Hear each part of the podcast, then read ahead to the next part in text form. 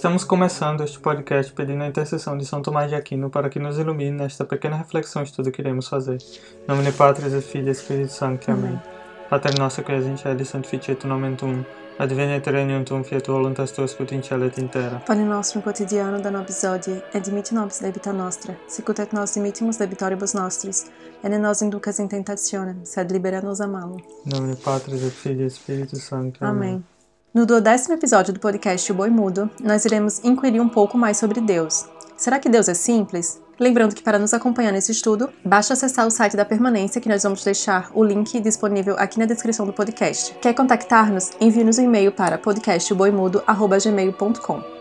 Essa questão vai ser um grande exercício de abstração, um exercício intelectual e imaginativo muito bom. O contrário de simples aqui não é complicado, e sim composto. Deus ser simples significa que não há nele nenhum tipo de composição. Um pré-requisito desse episódio é ouvir todos os outros anteriores relativos à questão 3, porque a resposta depende muito deles. Nesse ponto vale a pena relembrar alguns dos conceitos que já vimos até agora todo ser causado é composto de alguma maneira, até mesmo os anjos, que são espíritos. O ser e a essência é a forma mais básica de composição, e um ser causado recebeu o ser e não tem o ser em si mesmo. Por isso que a essência e o ser em si já é uma composição. Então, dentro das composições mais básicas, nós temos ser e essência, matéria e forma, sujeito e acidente. Ainda iremos ver alguns termos como suposto. O que é um suposto? O suposto ou suppositum é um indivíduo que traz em si os acidentes. Ele é um exemplar da espécie. Quando o suposto é racional, nós dizemos que é uma pessoa. Forma e essência são a mesma coisa. Substância se refere a uma coisa que existe em particular ou a forma substancial de alguma coisa que existe em particular. Por exemplo, um cachorro em particular é uma substância, mas também a sua forma ou essência, que é de ser cachorro. Só conseguimos entender o que é substância quando ela se contrasta com os acidentes, que os acidentes se dão na substância. A substância não precisa de um ser para existir, no caso os acidentes já precisam, mas eles não existem como se fossem independentes de Deus. É o que na metafísica se chama de metafísica da participação. Os acidentes são as características ou traços de substância, como peso, cor, etc. Por exemplo, quando comparamos alguns cachorros de uma mesma espécie, podemos ter diferentes pesos, tamanhos, cores, mas continuam sendo parte da mesma espécie. De acordo com Aristóteles, acidentes não existem exceto em várias substâncias. Aristóteles separou basicamente tudo que existe entre substância e acidente, que são as famosas categorias de Aristóteles. Quanto ao sétimo, assim se procede. Parece que Deus não é totalmente simples. Objeção 1. Com efeito, as coisas que procedem de Deus se parecem com ele. Daí que do primeiro ente derivam todos os entes, e do primeiro bem, todos os bens. Ora, entre as obras de Deus, nada há totalmente simples. Logo, Deus não é totalmente simples. Essa primeira objeção já começa com a afirmação de que as coisas que procedem de Deus se parecem com ele. Então, como as coisas que procedem de Deus se parecem com ele? Pelo simples fato do efeito imitar a causa. A objeção ela está apenas afirmando que toda causa imprime a sua própria natureza no efeito, ou melhor, que a causa atua por meio de sua natureza para produzir o efeito. Este efeito, portanto, tem alguma marca da causa. O artista, ao usar o pincel, deixará pinceladas na tela, o sol vai deixar o seu calor, a água vai deixar a umidade, etc. A natureza do efeito depende inteiramente da natureza do agente que o produz. Assim, Deus, que é a causa de todas as coisas, necessariamente deixa uma impressão ou traço em tudo que cria. Essa impressão chamada de imitação. Da mesma forma que a pegada feita na lama imita, de certo modo, a forma do pé que pisou nela. Aqui, imitação também pode significar semelhança ou traço, porque a palavra latim imitare significa copiar ou retratar.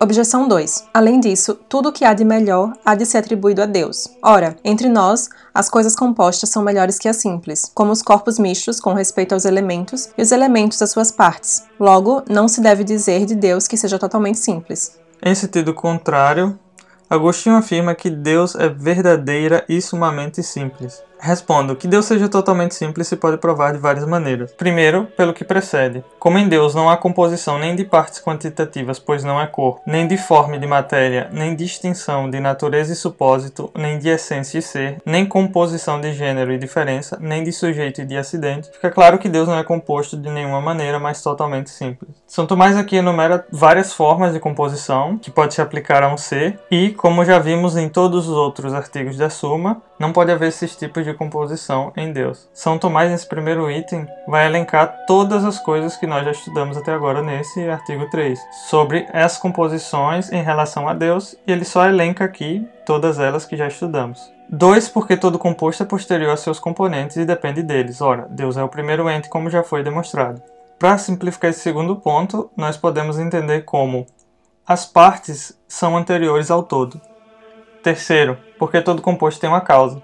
Assim, as coisas que por si são diversas não conformam uma unidade, a não ser por uma causa que as unifique. Ora, Deus não tem causa, como foi demonstrado, sendo a primeira causa eficiente. Nesse terceiro, São Tomás aplica então uma lógica muito sutil que diz que para se juntar várias partes e unificar alguma coisa, é preciso um agente ou uma causa para que isso se faça. Eu tenho várias páginas é, de um jornal. Alguém tem que ir lá e juntá-las, imprimi-las, etc., para formar um jornal. Porém, isso já demonstra que antes do jornal teve alguém, um agente, que catalogou, escreveu, fez e juntou aquelas páginas de jornal. Então, com Deus se daria a mesma coisa. Não é possível ter uma unidade, algo que unifique outra coisa, sem que essa coisa preceda Deus. E como Deus não tem causa, como já demonstramos também, não se é possível aplicar isto a Deus. Quarto, porque em todo composto há de existir potência e ato, o que não há em Deus, porque ou uma das partes é ato em relação à outra, ou pelo menos as partes se encontram todas em potência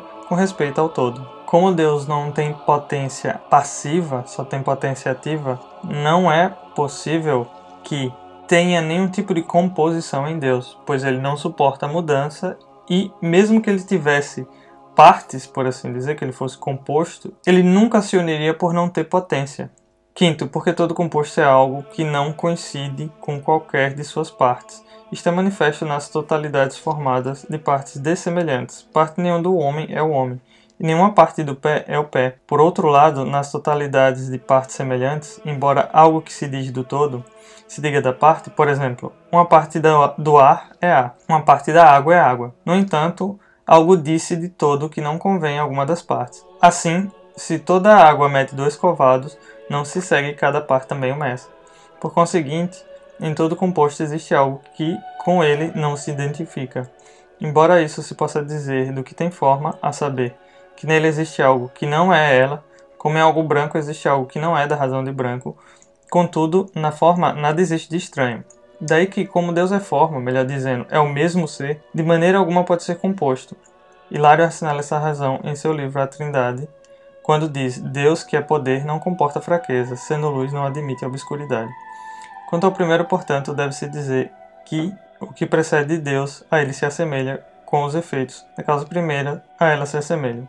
Ora, pertence à razão de ser causado ser composto de alguma maneira, porque pelo menos seu ser é distinto de sua essência, como se verá. Quanto ao segundo, deve-se afirmar que para nós os compostos são melhores do que os simples, porque a perfeição da bondade da criatura não se encontra em um único simples, mas em muitos, ao passo que a perfeição da bondade divina se encontrará em um único simples, como se verá. Bom, pessoal, esse foi o nosso episódio de hoje. Se você tem alguma dúvida, alguma crítica construtiva, não deixe de nos mandar um e-mail para podcastboimudo.gmail.com. Até o próximo episódio!